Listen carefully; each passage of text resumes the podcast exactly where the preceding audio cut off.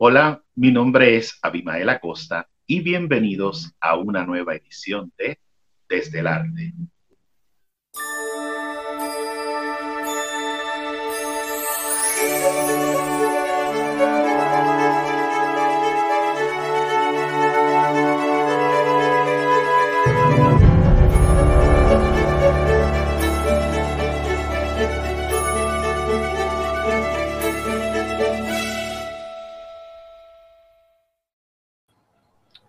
Como es costumbre en Desde el Arte, siempre comienzo con una cita de nuestro invitado.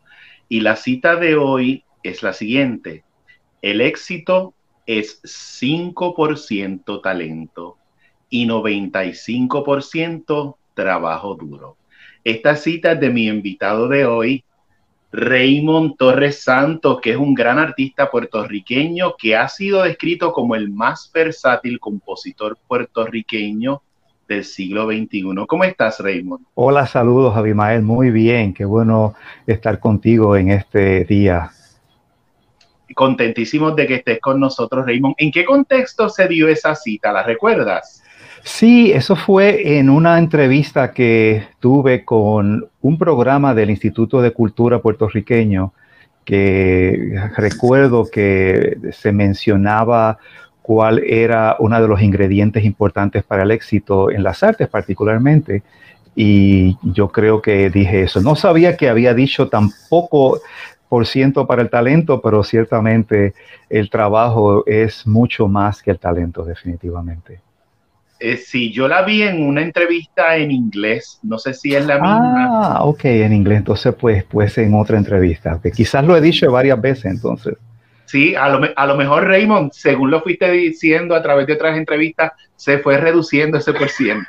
es posible, es posible. A lo mejor. Eh, Raymond, eh, es interesante que dentro de tu familia ya existían músicos, tus abuelos, ¿verdad? Eran músicos es interesante, sí, correcto. Bueno, claro, tú sabes que músico antes pues era un trabajo part-time, ¿verdad? Eh, en cuanto a mi abuelo, que era de Utuado, del barrio Ángeles, tocaba lo que llamamos allá la sinfonía, que no es otra cosa que un acordeón, particularmente que viene de, de, Alemania, que no tiene teclas como el, como, el, como el piano, el órgano o el acordeón italiano, sino que tiene botones y él tocaba eso pues en los fines de semana, tú sabes, se iba a, darle eh, buena música a las personas del barrio. Por otro lado, de, por parte de madre, mi, mi abuelo eh, también en sus ratos de ocio pues tocaba el violín. Así que de ahí pues no hay duda que sale esta vena musical, aunque te digo, eh, en cuanto al, abuelo paterno, ya su papá también tocaba el, acordeón, así que hay una, un linaje de, de músicos, por lo menos no profesionales, pero a tiempo parcial. Y tengo entendido que tu papá también era muy amante de la música. Bueno, y entonces está pues mi papá, que definitivamente era un amante de la música, que tocaba el acordeón, tocaba la guitarra, tocaba el cuatro, y fue la persona que definitivamente tuvo la visión eh, de no solamente traerme música para el ocio y para el entretenimiento, sino de una manera más estudiada y más profunda. Así que definitivamente él es pues la gran persona en la historia de mi vida.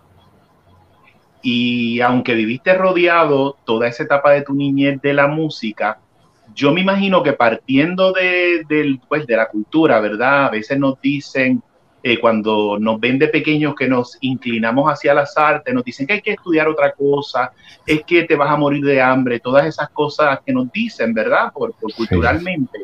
¿En qué momento es, Raymond, que tu corazón y tu mente hacen el clic y tú dices, es que esto es lo que yo tengo que hacer, es música, lo que tengo que hacer no importa lo que diga?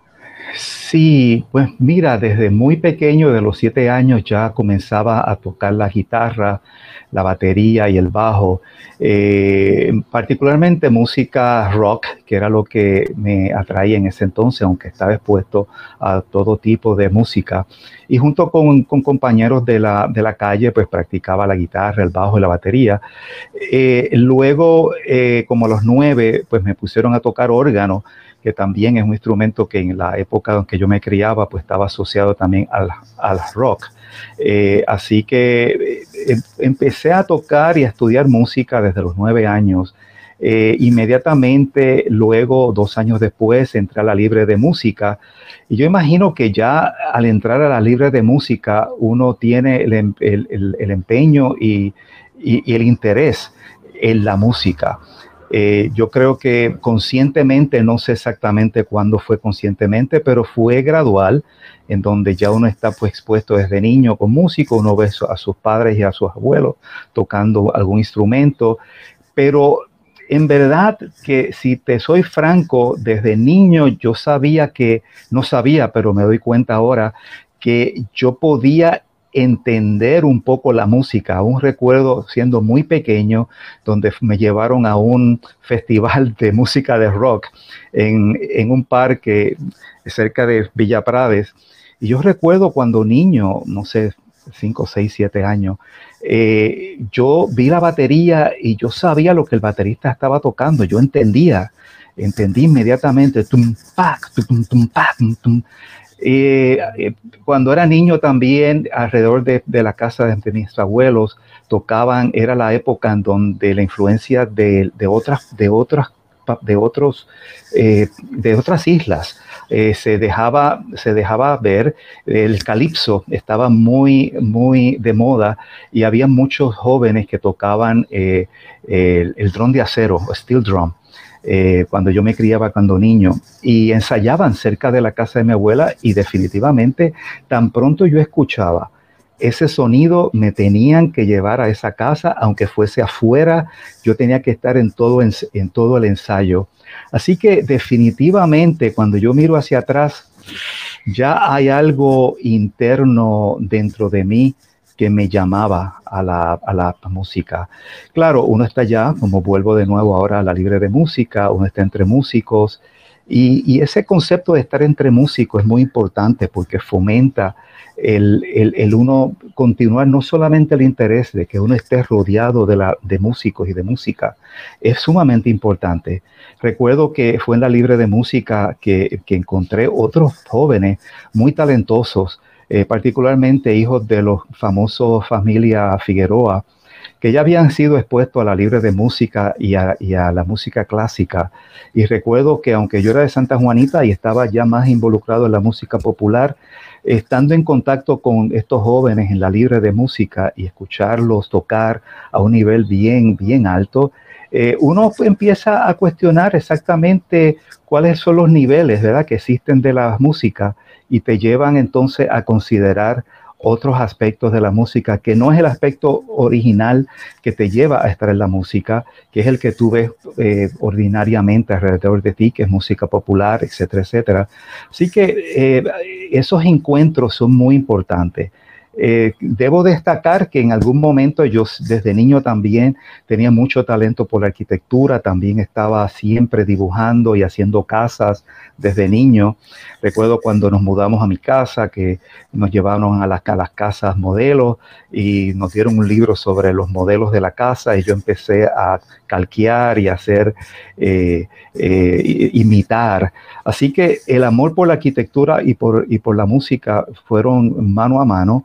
Y para ser exacto a tu pregunta, aunque yo sí sabía que era músico y quería hacer música, cuando llegó el momento de estudiar en la Universidad de Puerto Rico, lo que estudié fue arquitectura. Eh, y ahora me doy cuenta que una y la otra están altamente relacionadas. Así que contestándote a tu pregunta, eh, la música y la arquitectura fueron mis dos pasiones, la cual yo sí sabía que, que me interesaban desde niño y eres un artista, eh, ahora mencionas la arquitectura y me recuerda que también leí que estudiaste eventualmente literatura, ¿estoy lo correcto? Eh, no, no he estudiado literatura. Lo único que mi música clásica se puede dividir en varias renglones. Eh, música utilizando las tradiciones puertorriqueñas, eh, utilizando la naturaleza como, como, como, inspiración, la espiritualidad, pero hay mucha de mi música que está basada en la, literatura, ya sea literatura puertorriqueña o literatura mundial. Eh, así que hay ciertamente una ficción a la, literatura y, la conexión de la literatura con la música también.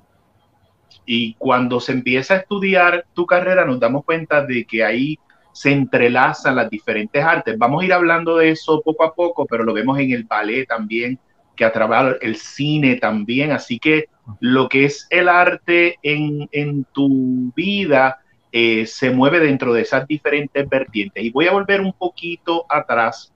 El, a los 15 años es que surge tu primera experiencia profesional. Definitivamente, sí, y fue como pianista.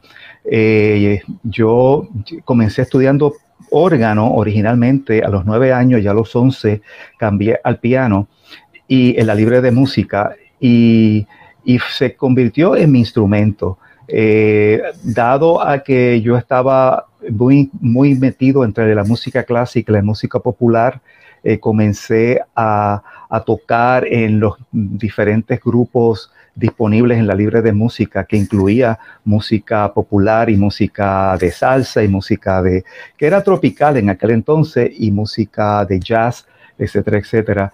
Y claro, y como estoy entre músicos, músicos que están tocando con grupos populares, este, durante mi tiempo estaban los hijos de Wison Torre, de los hispanos, y había muchos más músicos que estaban tocando con muchas orquestas. Así que al, destacarme en la libre de música, ellos me recomendaban a ser pianista de diferentes grupos eh, y así surgió, así surgió tocando con grupos populares y recuerdo que uno de ellos, uno de los, de los principios fue el grupo Exposé, que mayormente tocaba música de salsa, pero fueron contratados por Osvaldo Agüero a hacer la orquesta de la casa de un programa de televisión, tipo ahora como My, My Voice, como todos, todos estos, este, estos eh, eh, los programas de televisión que hay ahora donde reclutan y buscan nuevo talento.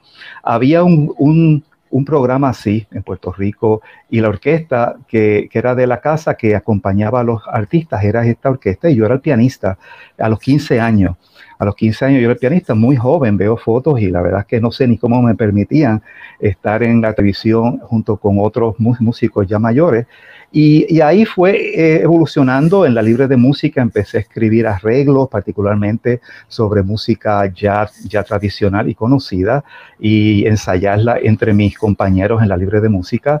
Y ya a los 15 años, inmediatamente en ese programa particularmente que se buscaba talento, todo ese talento necesitaba eh, arreglistas para que, para, para que la orquesta los acompañara. Y fue como pianista, particularmente en ese programa, que empecé a hacer arreglos para, el talento.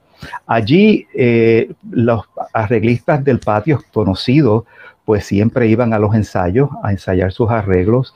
Eh, allí los conocí, estamos hablando de, de Mandy Visoso, estamos hablando de Lito Peña, Oscar Galende, Quique Talavera, eh, Peña, eh, eh, Pedro Rivera Toledo, José Pujals, todas esas personas. Y allí pues me conocieron, me vieron como pianista, me conocieron como arreglista y yo empecé a, ser la persona que ellos buscaban para que cuando ellos no podían hacer toda la producción de un, de un disco, pues, pues me llamaban y yo pues tenía, gracias a Dios, el talento y el tiempo y la dedicación. Y mirando para atrás también, pues pues, la, pues el carácter de, a, 15 años, 16, 17 años, eh, hacer el trabajo a tiempo y, así pues surgió una cadena de eventos que, continuaron al, día de hoy, que le doy gracias a Dios. Pero sí, como pianista realmente, y eso de nuevo demuestra que ser músico primero que nada es esencial. Estar entre las músicas, estar entre músicos, es algo que es un ingrediente totalmente importante.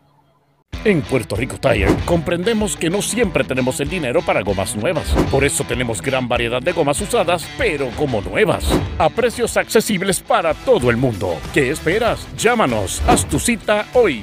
787-998-2555. Y recuerda que Bayamón es territorio Farrow. Tengo una pregunta que quizá el público se puede estar haciendo. Mencionas el concepto de arreglista a lo mejor la gente entiende el concepto de compositor, que es el que está más familiarizado.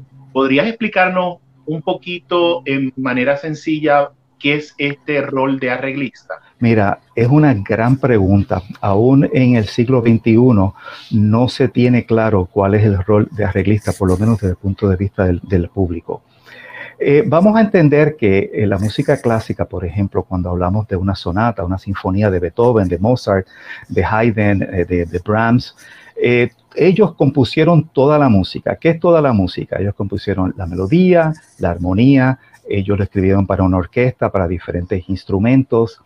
cuando hay canto, ellos escribieron la melodía. No escribieron la, letra, pero por lo menos se inspiraron en literatura, como me inspiro yo, hicieron una melodía es claro de que el compositor clásico hace todos los elementos que forman la, música. Ellos son los autores de todos los elementos.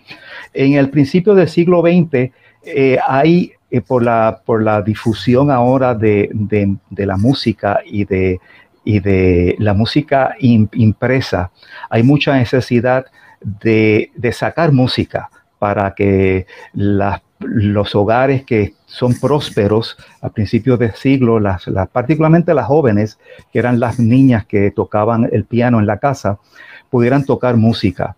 Inmediatamente era necesario simplificar Vamos a decir que si ellos querían tocar la música de Grieg, el concierto de piano de Grieg era muy difícil para tocarlo, había que simplificarlo. Pues hubo necesidad inmediatamente de contratar músicos que pudieran simplificar esa música. Segundo, eh, comenzó el cine.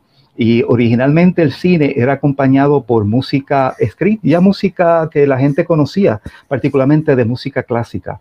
Eh, mucha de esa música estaba escrita o para orquesta o, para piano. Y entonces los primeros que acompañaban el cine eran organistas. Y había también que necesidad de simplificar esa música para ser tocada o con órgano o con varios instrumentos, que no era la orquesta sinfónica, no era la forma que se había escrito la música original. Ahí viene de nuevo este músico que es capaz de ver la partitura, de simplificar. Luego vino la necesidad, inmediatamente vino la radio, eh, muchos de esos músicos que eran talentosos, que podían crear una melodía, que podían crear una letra.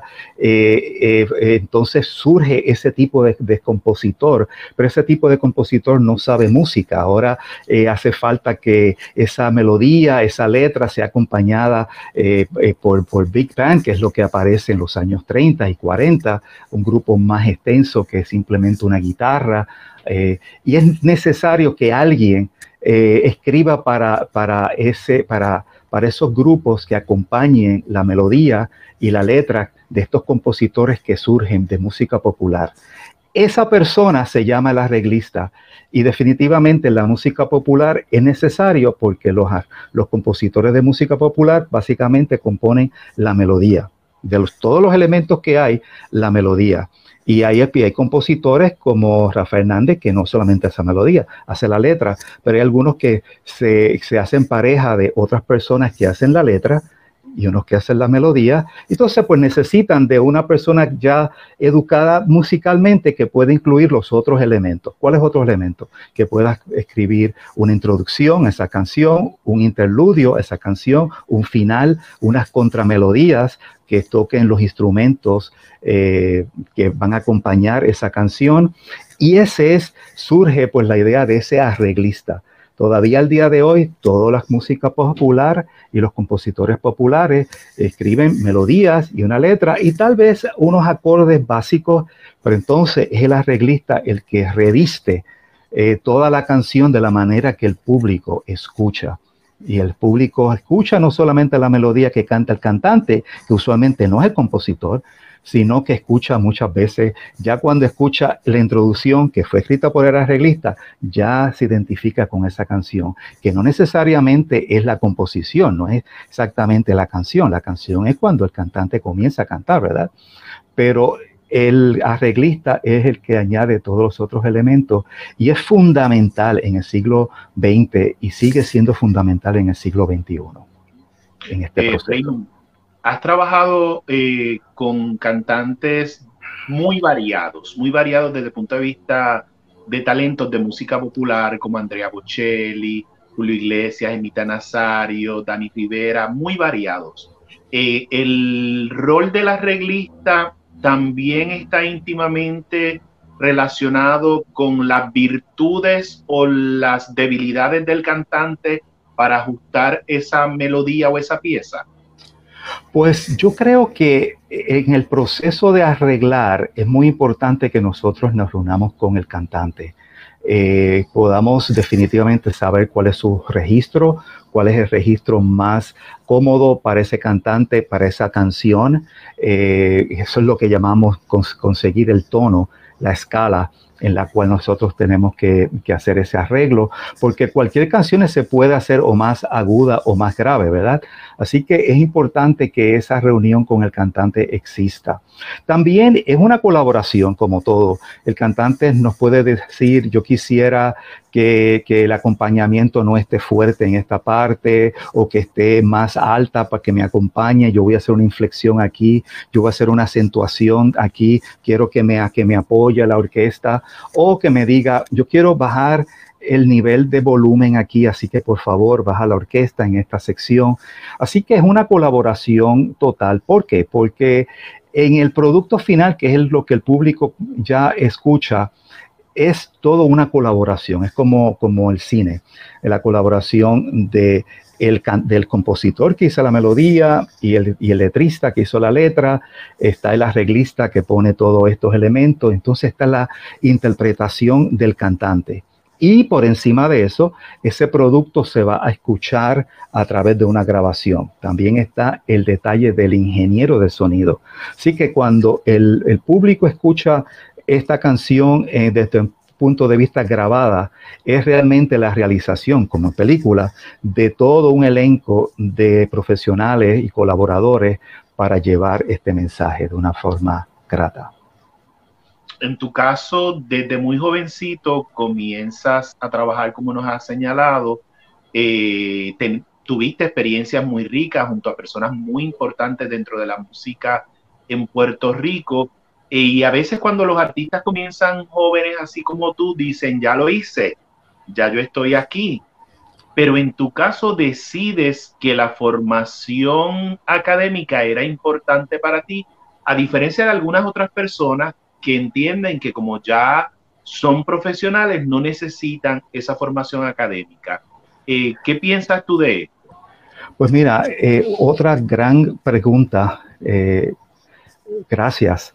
Pues mira, yo creo que de nuevo el momento de donde yo viví en Puerto Rico, los años 60, 70, eh, fueron momentos, tiempos muy ricos en donde había hoteles, donde había programas de televisión, donde habían radioteatros, que uno podía ir a la radio a ver los artistas en vivo, había un sinnúmero de de programas en vivo. Eh, eso es muy importante. Acceso a, la Sinfónica, el Festival Casals, a conciertos del Instituto de Cultura, eh, discos, eh, películas, etcétera, etcétera. Eso fue esencial. Y porque tuve acceso a los discos, y de nuevo, yo creo que algo interno también en mí, me, me expuse a la música de creo, cinco compositores que han sido importantes en mi vida desde niño. Eh, John Williams, que sigue siendo un gran compositor de cine. Lalo Schifrin, que fue el compositor del tema de Misión Imposible. Eh, Quincy Jones, que, lo conocemos como un productor, pero un, músico expuesto a lo clásico y al jazz. Eh, Michel Legrand, eh, compositora, arreglista de Francia, y André Previn, director de orquesta, niño prodigio en el jazz, niño prodigio como compositor de música de cine. Y estos cinco individuos lo que me demostraron era que era posible ver la música de una forma bien extensa. Todos ellos han sido entrenados en la música clásica, saben la música popular, música de jazz, música de cine, son arreglistas, son compositores, son directores de orquesta, son pianistas. Y esos han sido definitivamente desde niño y siguen siendo, y le doy gracias a Dios que los conocí a todos, han sido eh, eh, centrales. El próximo compositor que debo añadir es Bert Bacharach, también que la gente lo conoce como un songwriter, compositor de canciones, pero pianista, director, arreglista, expuesto en la música de jazz popular. Así que gracias a los discos y gracias a los documentales que, que daba el Canal 6, eh, que eran documentales mundiales, a veces se daba este tipo de concierto y se introducía a estos personajes. Otra persona que fue importante en, ese, en, ese, en esa serie de, documentales en Canal 6 fue eh, la persona de Chuck Mangione, trompetista, arreglista, compositor, que hubo en algún momento cuando yo era chico, un documental, él dirigiendo la Orquesta Filarmónica de Buffalo tocando música de rock con orquesta sinfónica. Así que esos encuentros fueron esenciales para ver la dimensión. Luego, cuando entré a la libre de música, al conservatorio de música, fue esencial que encontrara los personajes de Amaury Veray, que conocemos como el compositor de Villancico Yaucano, y de el compositor Héctor Campos Parsi. Estos compositores puertorriqueños ya habían en los años 50, se habían ido a Estados Unidos a estudiar música clásica como compositores, se habían ido a Europa, en el caso de Amaury había estudiado en el Conservatorio Santa Cecilia en, en Roma, en el caso de Campos Parsi había estudiado en el Conservatorio de París. Llegan a Puerto Rico, ya yo llego al conservatorio y son ellos los que abren y abren una puerta, una ventana en donde me dejan ver que sí es posible ser también compositor y músico clásico. Eh, a eso se añade a mi, a mi maestro de piano en el conservatorio, Narciso Figueroa, que era uno de los, de los de la familia Figueroa y un pianista muy, muy importante y compositor también. Así que estas tres personas en el conservatorio abren esta puerta y esta posibilidad. Así que eso lo que te deja ver es que el acceso el acceso a diferentes personas que van, que van surgiendo y que se convierten en mentores son importantes, pero también es importante que estos compositores, ya sea en, París o en, Los Ángeles, como los que te he mencionado, pues abren también la posibilidad de uno decir, ah, pues hay algo más allá. Yo recuerdo que desde niño, cuando uno veía los, los discos, este, me gustaba leer todo sobre el, disco, toda la información del disco, y me di cuenta que muchos de los discos que me gustaban lo hacían en Los Ángeles, en la avenida La Brea. Así que desde niño yo sabía que tenía que ir a La Brea a Los Ángeles. Segundo, ya eh, también dejo de destacar que mi padre, como parte de su trabajo, eh, su, la compañía donde él trabajaba en Puerto Rico, la, este, las oficinas generales eran en Los Ángeles, así que él también iba mucho a Los Ángeles cuando yo era niño. Así que él, esa idea de Los Ángeles y siempre él diciéndome, cuando te gradúes vas a estudiar a, California, ese es el mejor sitio para ti. Así que todas estas cosas te van abriendo, te, te van abriendo el sentido. Y aunque es cierto que ya para los 20 años yo era un consumado arreglista con muchos discos que se habían producido de todos los cantantes importantes de Puerto Rico. Eh, y ya yo dirigía a Dani Rivera y a, Nidia Caro como director musical, etcétera, etcétera, y a muchos otros. Yo todavía quería más, todavía quería más. Y no solamente eso, yo tenía a los 20 años, hasta los, de, los, 10, de los 17 hasta los 21 años, que fue cuando me fui a Los Ángeles, eh, yo era el pianista del Caribe Hilton, porque de nuevo, en esa época habían orquestas en, todas las, en todos los hoteles y el mejor hotel de, de, los tiempos era el Caribe Hilton y la mejor orquesta de los hoteles era el Caribe Hilton. Yo estuve cuatro años como el pianista de los, de los, del Caribe Hilton y para la perspectiva de cualquier músico, yo yo la hice. A los 20 años ya yo lo hice, ya estoy en el, en el pico pues fíjate, el pico fue que luego hubo una, una, una, huelga en Puerto Rico en donde los hoteles empezaron a reducir el personal de las orquestas y como ya tú bien sabes, hoy no existen orquestas en los hoteles. Así que eh, tengo la gran fortuna que pensé, no, esto no es, no es suficiente y tan pronto terminé mis estudios en la universidad y en el conservatorio, pues decidí entonces irme a los Estados Unidos a UCLA, que es la Universidad de California en Los Ángeles, a estudiar. Y, tienes razón, hay algo, un motor y una inspiración de otra gente que te lleva a considerar algo que es mucho más grande de lo que tú puedes ver en la isla y alrededor tuyo. Mencionas el Caribe Hilton eh, y pues probablemente las generaciones más jóvenes no estuvieron expuestos a la importancia del Caribe Hilton como escenario internacional, eh, donde iban grandes figuras del, mundo del espectáculo a nivel mundial y se presentaban en ese escenario. ¿Puedes hablarnos un poquito de esa experiencia? Porque eh, tú trabajaste con grandes figuras en el Caribe Hilton. Cierto. Eh, como te digo, en ese momento, desde los años 60 hasta, hasta el 80, los hoteles tenían sus orquestas y traían espectáculos, ya sea de, Sammy Davis Jr., eh, Barbara Streisand, eh, Julio Iglesias, eh, mucho Earth, Wind and Fire, este, todos esos espectáculos llegaban a Puerto Rico. El Caribe Hilton pues acompañaba a todos esos artistas que podían ser cantantes, podían ser cómicos, como en el caso de Frank Gorshin, en el caso de, de Carol, de, de, de Carol, era, era cantante, eh, había todos, sí, sí, Diane Carol. Eh, así que eh, era el momento en donde todos los, cada dos semanas venía un elenco nuevo, en donde todos, cada dos semanas había un ensayo que se, se ensayaba los lunes y siempre vía de martes a domingo había un espectáculo. Y ese espectáculo solía estar por 12 semanas y cada dos semanas venía una persona nueva. Claro, eh, espectáculos como el de Nidia Caro, Enita Nazario, eh, Lucecita, Dani Rivera, todos esos yo los acompañé.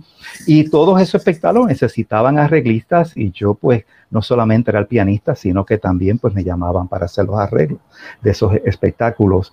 Eh, es una, es un, un, mundo muy interesante que la, que la generación nueva no conoce, como tú bien dicho, pero ha sido recogido en un libro que ha escrito Quique Talavera. Recientemente ha escrito un libro sobre esa vida, de ese aspecto de Puerto Rico en los años 60, 70 y 80 que todos deberían leer. Y, yo creo que es un aspecto, ahora que yo soy un, profesor, eh, un profesor en la Universidad de Puerto Rico, atendiendo este nuevo talento, esta nueva generación, yo me di cuenta que una de las cosas que la nueva generación no tiene es ese contacto directo con no solamente la música, porque uno puede escuchar la, la música, sino con los músicos y, uno, y los espectáculos y estar en vivo, esta parte en vivo del lugar. Muchos están ya solamente expuestos a las grabaciones, eh, inclusive unas grabaciones que no tienen un, una información ni no tiene nada, o sea que no saben quién fue el que produjo, quiénes son los arreglistas, quién es el ingeniero. Toda esa información se, se pierde porque solamente se, se escucha a través de, de, las redes, se compra un track por 99 centavos en iTunes y se tiene en su computadora, pero no hay, no hay eh, conocimiento de todo lo que hay. Aun cuando sí sabemos que en YouTube hay todo un desglose de, procesos donde se pueden ver procesos de arreglo y de, y de grabaciones, etcétera, etcétera, pero no creo que esa información esté llegando directamente Y aún si llegara de nuevo, el aspecto que yo creo que falta en la nueva generación es el, el contacto directo con los músicos y con el sonido y con la música en vivo, que es realmente una experiencia única. Además de las composiciones que has hecho eh, para conciertos, para voces, para instrumentos, eh, has incursionado también en la composición de bandas sonoras cinematográficas. Eh, ¿Puedes hablarnos un poco sobre esto y, si, y cuán similar o diferente es el proceso de la creación para conciertos y voces y bandas sonoras? Para perfecto, perfecto. De, nuevo, este encuentro no solamente con el cine cuando uno es niño, pero también con estos personajes que, uno, que yo encontré desde muy niño, lo que es John Williams, Lalo Schifrin, Jerry Goldsmith, eh, Michelle Legrand, eh, Bert Bacharach, y debo incluir eh, Dave Grusin, eh, músicos muy completos y todos hacen música de cine. Así que muchas veces también los conocí a través del cine. Eh, desde niño eh, me impacté con la música. Yo creo que después que sea música, yo me impacté de todo lo que fuese música. Y después que hubiera música, pues definitivamente tenía importancia para mí. Eh, desde muy joven me interesó la música y como te dije a través de estos personajes. recuerdo, es importante el conseguir personas y uno unirse a personas que son consonos con uno. Yo recuerdo que ya hacia finales de los años en el Caribe Hilton, que yo sabía que me iba a ir a Los Ángeles, eh, escuché por la noche un programa de radio eh, por Radio Universidad antes de ir al Caribe Hilton. Eh, de 7 a 8, yo comenzaba a las 8 a tocar, como a las 7 ya estaba este programa y recuerdo que el que lo comentaba y el director del programa era Carlos Camuña. Y me impresionó porque Carlos Camuña tenía un programa de música cinematográfica, el cual ya, ya a los 20 años yo sabía que quería ser compositor de música de cine. Y a través de Carlos inmediatamente me di a la tarea de ir a Radio Universidad, de conocer a Carlos y y Carlos y yo fuimos como de nuevo, en, nos encontramos, aunque él es mayor que yo, encontré a una persona que dentro de Puerto Rico estamos interesados en lo mismo y pudimos compartir ideas y definitivamente fue eh, una gran transición de, de Puerto Rico a Los Ángeles. Eh, cuando fui a Los Ángeles fui a estudiar justamente música cinematográfica, del cual tengo un doctorado en, música, y estudié con un compositor muy importante de la música que llamamos del periodo de oro de Hollywood, que es de los años 50. Y este compositor es eh, David Raxin. David Raxin hizo la música entre muchas obras. Eh, él, le, musicalizó obras de Charles Chaplin, de las películas de Charles Chaplin, pero uno de los temas más importantes que, que la gente conoce como una canción, es el tema de la película Laura o Laura. Y, ese fue un personaje que también estas cosas que ocurren en, el, en, la, en, mi vida, que son como conexiones que son mágicas. Cuando yo era niño, estaba tocando música de, de película arreglada para piano, de nuevo, algún arreglista eh, simplificó esas, esas partituras para piano. Y cuando niño estaba tocando una de esas partituras y cuando di en el tema de Laura, algo fue significativo en mí que yo dije, ¿dónde está este señor? ¿Quién es este señor David Raxin? Así que ya yo sabía cuando fui a estudiar a, a Los Ángeles que yo quería estudiar con David Raxin y David Raxin enseñaba en UCLA. Así que tuve eh, la, la, gran fortuna de llegar al, a la persona ideal en el mundo del cine. ¿Qué es lo que perseguimos en el cine? Contrario a ser una composición, vamos a decir una composición clásica en donde te piden una música pues, para sinfonía, para sinfónica, que sea entre 10 y 15 minutos de, de duración, uno tiene total libertad.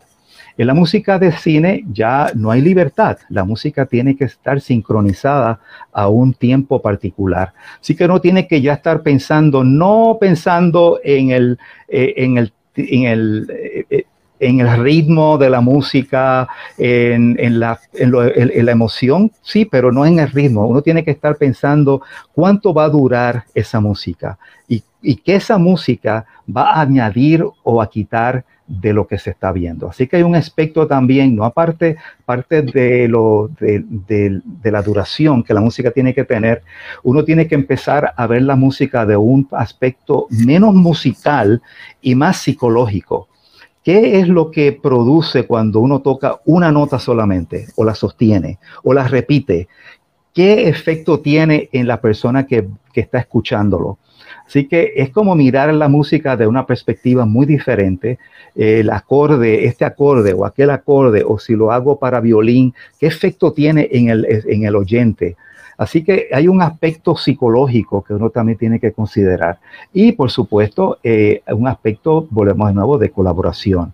Hay que estar abierto a las ideas que tenga el productor, que tenga el director, que ha estado, que ha vivido con la película toda su vida y que el compositor es la último ingrediente o la última persona que, que llega a, colaborar con el director o el productor, dado al que el compositor tiene que esperar que la película se haya escrito, se haya ya actuado, toda y editado, poderla ver, eh, dialogar con el director y el y el productor y llegar a unos acuerdos de qué tipo y cuándo hay música y qué tipo de música. Y uno debe pues llegar a unos acuerdos. Ellos tienen muchas veces, han vivido eh, la película por muchos años, ya tienen conocimiento de alguna música que lo hayan inspirado, ellos comparten esa música con uno y uno considera si va a utilizar los aspectos que ellos le gustaría de esa música o no. Sí que también hay, otra, hay otro aspecto de cómo uno simplificar y filtrar algunas de las ideas que ellos tengan preconcebidas de cómo la música debe ser.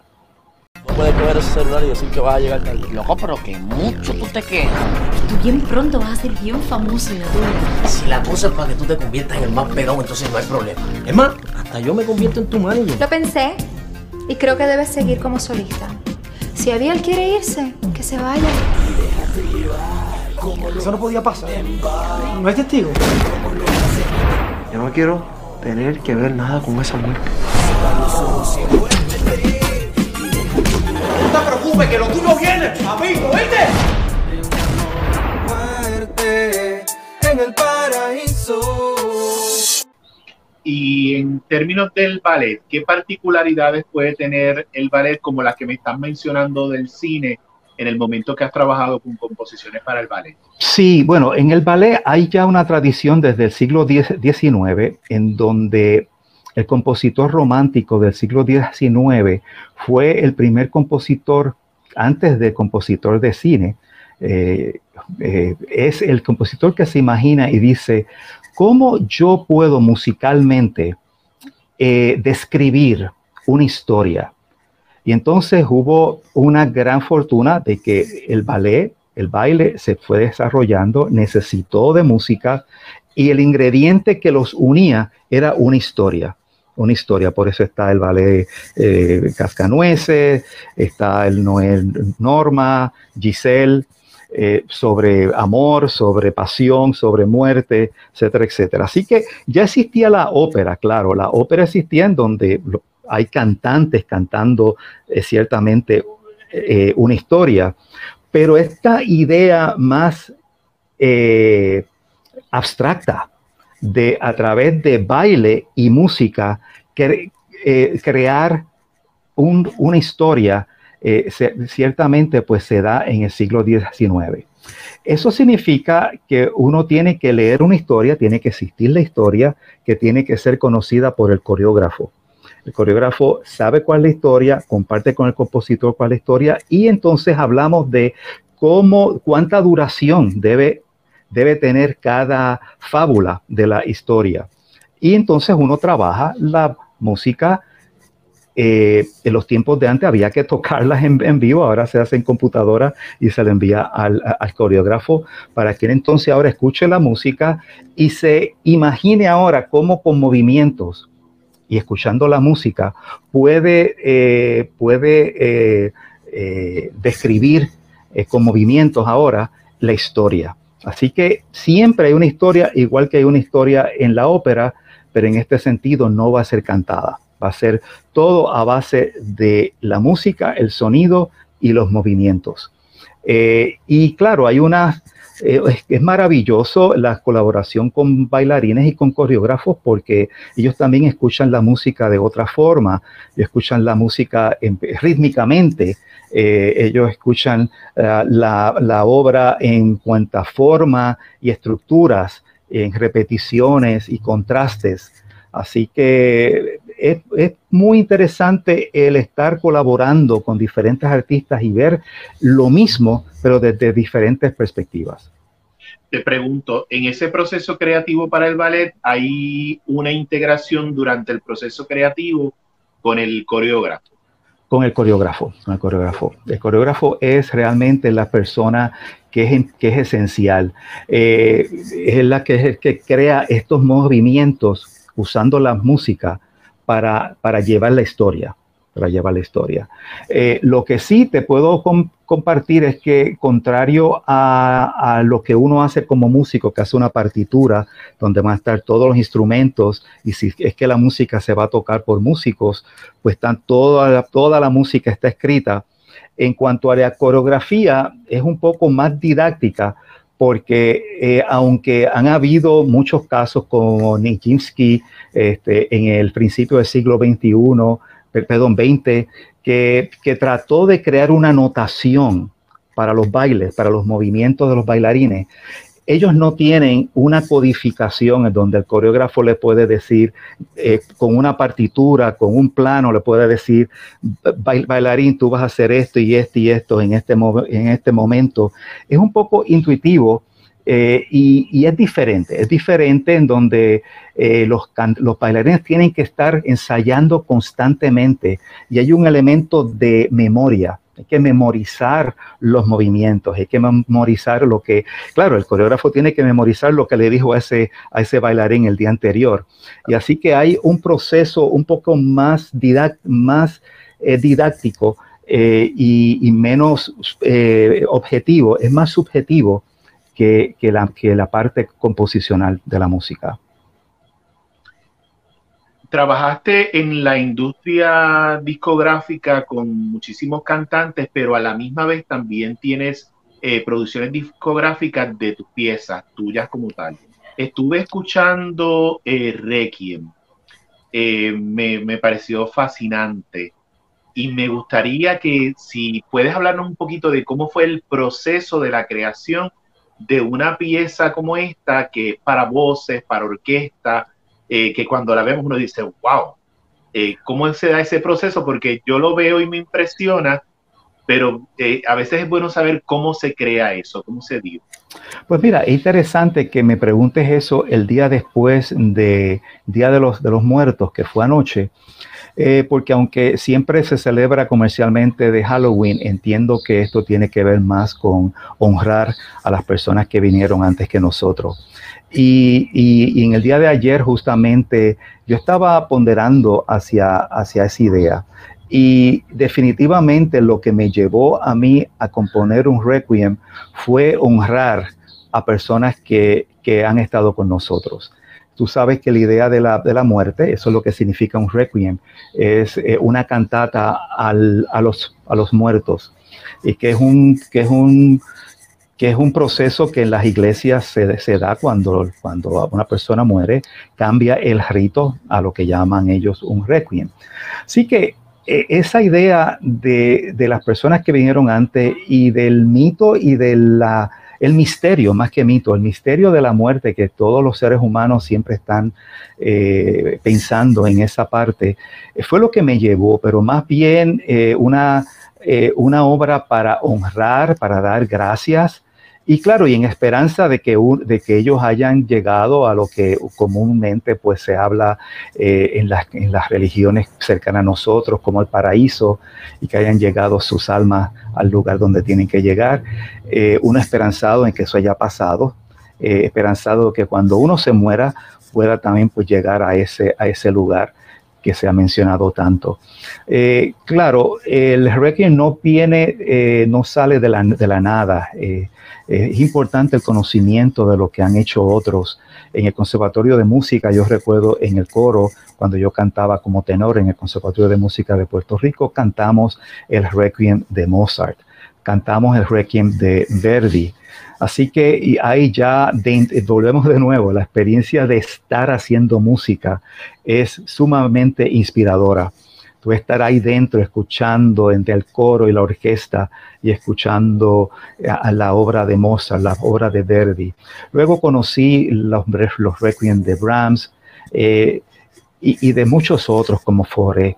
Así que todo eso me inspiró y, hubo un momento en la iglesia eh, eh, una de las iglesias en, Puerto Rico se, produjo un, un, concierto de un requiem particular y yo estuve allí y era en Semana Santa y definitivamente yo dije, el próximo año yo quiero que se dé un concierto de mi requiem. Así que me estuve todo un año este, preparando el, el, requiem porque el requiem tiene diferentes secciones o lo que nosotros llamamos movimientos uno puede hacerlo de X movimientos. Yo lo hice de nueve movimientos, eh, no de cuatro, no de tres, no de cinco, sino de nueve.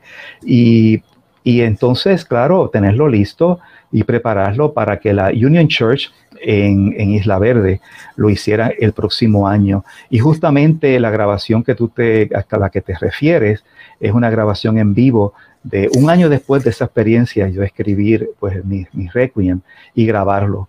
Y ciertamente se ha convertido en posiblemente la obra más conocida mía que está eh, disponible mundialmente y a veces lo veo eh, este, promocionándose en Hungría, en Alemania, en, en Rusia, eh, en, los diferentes lenguajes y me da un gran placer. así que eso es lo que el, crear una obra y que se, eh, se disemine y que se acoja es realmente un gran, un gran aliciente y definitivamente inspira, inspira para uno continuar trabajando. Eh, así que eso es esencial, de que uno escriba algo y que, y que salga al público y si el público lo acoge, esa es la mejor validación y es la mejor forma de uno continuar en la faena de componer todos los días. Nos hablaste al principio de la entrevista de cuando comenzaste a estudiar en el conservatorio, eh, como muchos de estos compositores puertorriqueños viajaron eh, fuera de los Estados Unidos y Puerto Rico a estudiar y luego regresaron. En tu caso también lo hiciste en Italia y Alemania. Eh, ¿Puedes hablarnos de por qué escoges esos lugares en particular? Bueno, yo creo que hay un aspecto que es muy importante, que es la parte de la curiosidad y el de conocer más. Eh, eh, de nuevo, esto ha sido como una escalera. Uno empieza música popular y música clásica eh, de Mozart y de Beethoven, va al conservatorio, empieza a descubrir música de Stravinsky, de Schoenberg, un poco más disonante, eh, va a la universidad, empieza a descubrir música electrónica, música por computadora. Eh, ese deseo de continuar y saber más eh, mi, disertación fue justamente el uso de las computadoras en la música. Eh, eso pues me, me, me, motiva a ir más a Europa, donde hay mucha actividad sobre, la, sobre el uso de las computadoras en la, y la música y la composición un poco más rebuscada. Y definitivamente eh, voy y doy con, la, con, con, Alemania, que es bastante conocido en ser bastante experimental en la, música y uno sigue haciendo música popular y uno sigue haciendo música clásica, eso no quita, ¿verdad?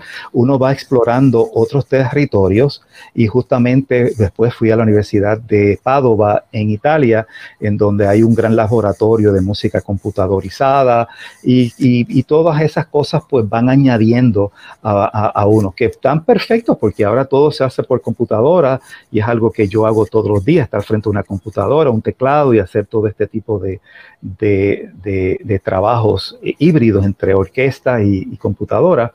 Así que eh, es más bien el aspecto de la curiosidad y de uno no quedarse simplemente en lo que ya es conocido. Eso definitivamente pues me llevó allá. Eh, mencionaste de que los compositores como Amau Iberay y Héctor Campos Parsi fueron a Europa como yo y regresaron a Puerto Rico. Esa parte del regreso, aunque no es parte de, tu pregunta, pero yo creo, quiero también añadir que igual que mis maestros que estudiaron fuera, regresaron a Puerto Rico. Y no sé si es algo que me vas a preguntar luego, pero eh, sí hubo un momento en donde yo regresé a Puerto Rico y fui el rector del Conservatorio de Música, había sido mi alma mater y definitivamente pienso que, quería colaborar no solamente con, el aspecto comercial y de las películas que estaba haciendo y de los comerciales que estaba haciendo para Puerto Rico, sino que también quería contribuir en la educación musical. Y eso pues me llevó de nuevo a estar en, Puerto Rico como rector del Conservatorio de Música y como director del Departamento de, la, Música de la UPI. Y yo creo que eso eh, también, siguiendo por los pasos de mis maestros, fue importante. Y te has mantenido eh, siempre eh, conectado con Puerto Rico también. Hay algo que me parece, yo pensé cuando te hice la pregunta de Italia y Alemania, me, me río porque me sorprende, porque es la, yo esperaba una respuesta o totalmente opuesta a la que me diste. Yo pensé que era por la tradición de la ópera, eh, básicamente, y por el lado de lo, de lo clásico que había seleccionado estos lugares, y es por el lado eh, contrario, es por todo lo moderno. Correcto. Que, que fíjate, es algo bien constante en tu carrera, ese poderte trasladar de un lado a otro entre lo clásico, lo comercial y lo moderno. Y ahora viene a mi mente otra cosa que no la iba a traer en la entrevista, pero eh, nos vamos por ahí. Y es que tuviste una etapa de tu carrera en la que trabajaste jingles de comerciales. Sí, sí, sí, muchos, muchos. Eh, eh, todo comenzó en California. En California hubo pues necesidad, el boom de los latinos en Estados Unidos y de la televisión en español en Estados Unidos. Y hubo necesidad de hacer comerciales para para la, para la clientela latina. Así que eh, trabajé con, firmas de publicidad americanas que querían eh, hacer comerciales para los hispanos. Eso pues significaba, de nuevo, cambiar a, veces las, canciones que ya se conocían en el mercado americano, hacerlas en salsa, en merengue, en mariachi, en, en reggaetón, y todo ese tipo de cosas. Así que yo era eh, la persona que, hacía esos jingles en los Estados Unidos eh, ya antes de ir a Puerto Rico. Cuando regresé a Puerto Rico para ser el rector del conservatorio, las casas publicadoras conocían ya de mi trabajo y definitivamente eh, trataba de lo más posible de nuevo de, unir una cosa con la otra y, es muy es mucho trabajo porque uno está de rector o, de, o de profesor o de jefe de departamento en la UPI y tiene que regresar a su casa a reunirse con con un creativo para ver cuáles son las ideas, para entonces uno empezar a hacer un jingle, este, una creación musical que posiblemente, como toda la música de cine también, eh, siempre es a, última hora y hay que hacerlo a prisa y hay que hacerlo para ayer.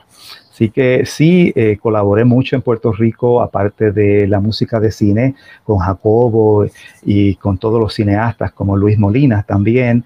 Eh, colaboré con casas también de publicidad. Ivonne Belén también trabajó. Ivonne Belén, Ivonne Belén, claro. Todos, todos los cineastas eh, importantes de, de finales y principios del siglo XXI.